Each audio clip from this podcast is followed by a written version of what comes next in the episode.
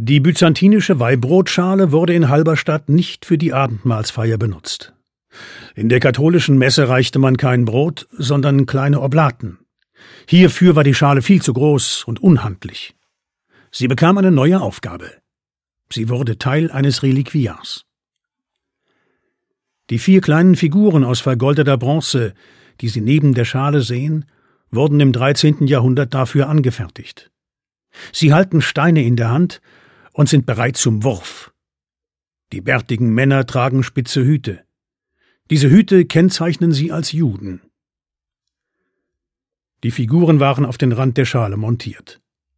Auf dem Bildschirm ihres Geräts sehen Sie nun eine Abbildung davon. Auf den Spornen an den Knien der Figuren steckte vermutlich ein Aufsatz. Dieses Teil des Reliquiars ist jedoch verloren. Wie könnte der Aufsatz ausgesehen haben? Quellen berichten von einer Figur des heiligen Stephanus, die einst über den Steine werfenden Figuren stand. Der Märtyrer Stephanus wurde wegen seines Glaubens in Jerusalem gesteinigt. Ein Stephanusbild oder ein Gefäß mit Reliquien des Heiligen würde daher gut zu den Gesten der Figuren passen. Stephanus war Schutzpatron des Doms und gehörte zu den besonders verehrten Heiligen in Halberstadt. Ihm zu Ehren wurde die kostbare Weihbrotschale in ein Reliquiar umgewandelt.